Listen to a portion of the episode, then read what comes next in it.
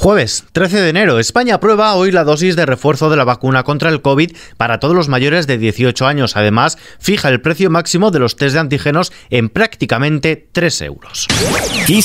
Noticias con Ismael Arranz. La tercera dosis será para todos los mayores de edad. España ha aprobado este jueves administrar esta dosis de refuerzo de la vacuna a los mayores de 18 años. Además, los pacientes de muy alto riesgo recibirán una cuarta dosis contra la COVID, es decir, algunos enfermos de cáncer, trasplantados en diálisis o hemodiálisis, también mayores de 40 años con síndrome de Down o que tomen fármacos inmunosupresores, entre otros, recibirán, como decimos, una nueva dosis adicional. La cuarta lo harán a los cinco meses de haberse puesto la tercera. Por otro lado, el gobierno decreta fijar en 2,94 euros el precio máximo de los autotest de antígenos que, como sucede hasta ahora, solamente se podrán adquirir en farmacias. El acuerdo se ha alcanzado por unanimidad y se produce una vez que se ha resuelto el problema de abastecimiento que hemos vivido en las últimas semanas en que su precio se ha disparado en algunos casos hasta ser abusivo, según ha denunciado organizaciones profesionales y de consumidores. Carolina Darias, ministra de Sanidad. Este precio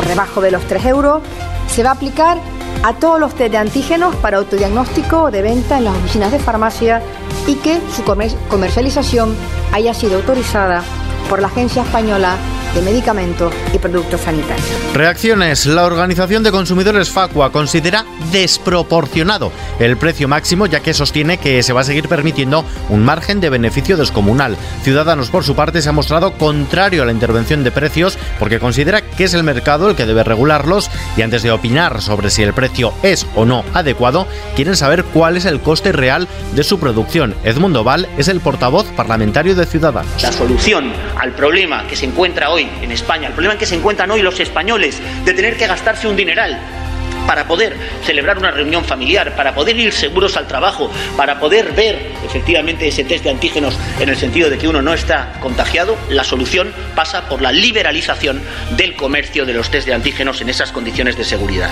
Por su parte, el líder de Más País, Íñigo Rejón, ha retado al gobierno a fijar un precio máximo a los alquileres, al igual que ha cometido en el caso de los test de antígenos. Mientras tanto, España está más cerca de tener su propia vacuna contra el coronavirus. La ministra de Ciencia, Morant ha destacado la eficacia de la futura vacuna española contra nuevas variantes como la Omicron y ha adelantado que la farmacéutica IPRA, que encara la fase definitiva de pruebas, podrá producir hasta 600 millones de dosis al año. Y sin dejar la salud, hoy es el Día Mundial de Lucha contra la Depresión. Ver la luz que entra por la ventana. No llorar al pensar en el nuevo día. Decidir levantarte. No llorar cuando tus hijas te preguntan, mamá, ¿qué te pasa? ¿Por qué lloras? Pensar, pensar, pensar. Dejar de pensar que eres una inútil, que no vales para nada, que ojalá te mueras. Cuando tienes una depresión, todas las cosas que te salían solas, que dabas por supuestas, se convierten en algo espeluznante, imposible de hacer. Este es el testimonio de Ana Rivera en una conferencia y que forma parte también, que plasmó en su libro Los días iguales, donde relató cómo vive una depresión el enfermo y sus personas más cercanas, visibilizando y explicando la realidad de unos enfermos estigmatizados e incomprendidos. Según la Organización Mundial de la Salud, unos 280 millones de personas viven con este trastorno emocional, lo que convierte a la depresión en una de las enfermedades mentales más frecuentes. Esta jornada busca visibilizar la necesidad de dedicar más recursos y profesionales que contribuyan a mejorar la salud de las personas que la sufren.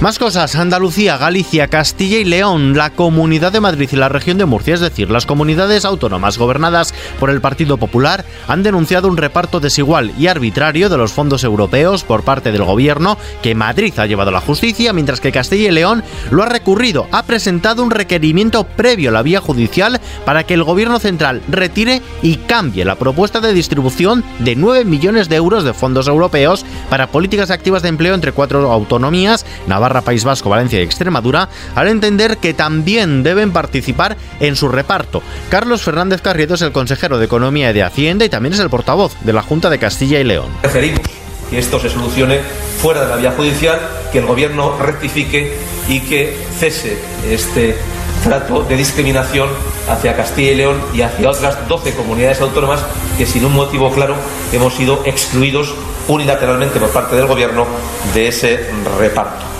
Balance de la violencia de género en 2021. El año pasado se registró el menor número de mujeres asesinadas por violencia de género desde que se tienen datos. No obstante, según destaca el Ministerio de Igualdad, 2021 ha registrado un aumento de la violencia vicaria, es decir, la que se ejerce sobre las mujeres a través de sus hijos. También ha aumentado el número de consultas al servicio del 016, tanto a través de llamadas como las consultas online y por WhatsApp. La delegada del Gobierno para la violencia de género, Victoria Rosell, destaca además el aumento de recursos para luchar contra esta lacra. Es cierto que es el año con menor asesinatos, menor número de asesinatos por violencia de género de toda la serie histórica desde 2003, eh, pero mm, para este equipo de, la delegación del Gobierno y del Ministerio de Igualdad tan importante eh, como lo anterior es que sea el año con mayor crecimiento de los recursos eh, para todas las víctimas y supervivientes, de la utilización de recursos que son cada vez más a, disposición de estas víctimas. En lo que toca a los bolsillos, el precio mayorista de la luz baja, aunque sigue por encima de los 200 euros de cara a este jueves. Se pagará de media 202,95 euros el megavatio hora y la visita a la gasolinera mantiene la tendencia alcista. Después de las navidades, el precio de la gasolina sube un 0,7%, el del gasóleo un 0,9%, precios que vuelven a acercarse a los máximos históricos de hace 10 años. Por su parte, la bolsa española ha subido el 0,5%, ha cerrado por encima de los 8.800 puntos por primera primera vez desde el desplome que sufrió al confirmarse la variante Omicron del COVID-19. El IBEX 35 alcanza los 8.816 puntos. Y terminamos.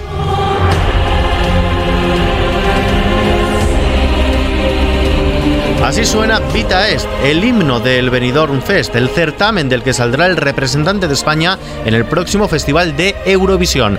Tanxugueiras, entre las grandes favoritas, competirán en la primera semifinal de esta preselección, junto con artistas como Barry Brava o Azúcar Moreno, mientras que Rigoberta Bandini y Raiden, otros aspirantes con muchas opciones, lo harán en la segunda.